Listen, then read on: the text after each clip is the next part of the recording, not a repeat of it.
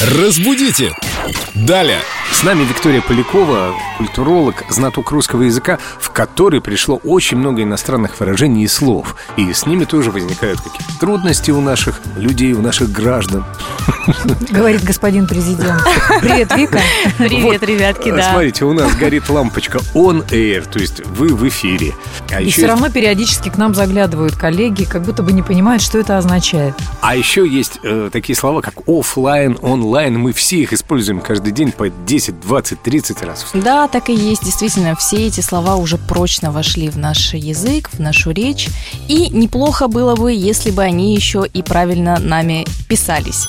Все время пишут онлайн и офлайн через дефис посерединке. Этого быть не должно. Мы пишем онлайн слитно, офлайн тоже слитно, с одной буквой F. Если, например, мы говорим об онлайн-конференциях, которые недавно тоже стали неотъемлемой частью нашей жизни, то тогда пишется онлайн слитно, дефис конференция, только в таком виде. Ясно, не два дефиса. Нет, нет, только один. Наше написание отличается от оригинального английского. Там off, э, там 2F, да. а у нас офлайн в одно слово и онлайн в одно слово. Да, да, именно так. Спасибо, Вика, мы поняли. Главное на онлайн-конференциях э, показывать себя как эксперта, знатоком показывать.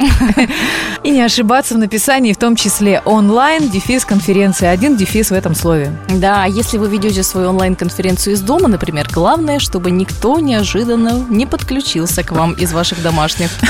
Нет, Вот, например. Да, как вариант. Нет, главное в онлайн-конференции это чтобы вверх топик был эффектный, чтобы выглядеть хорошо. А внизу могут быть домашние тапочки. Разбудите! Далее!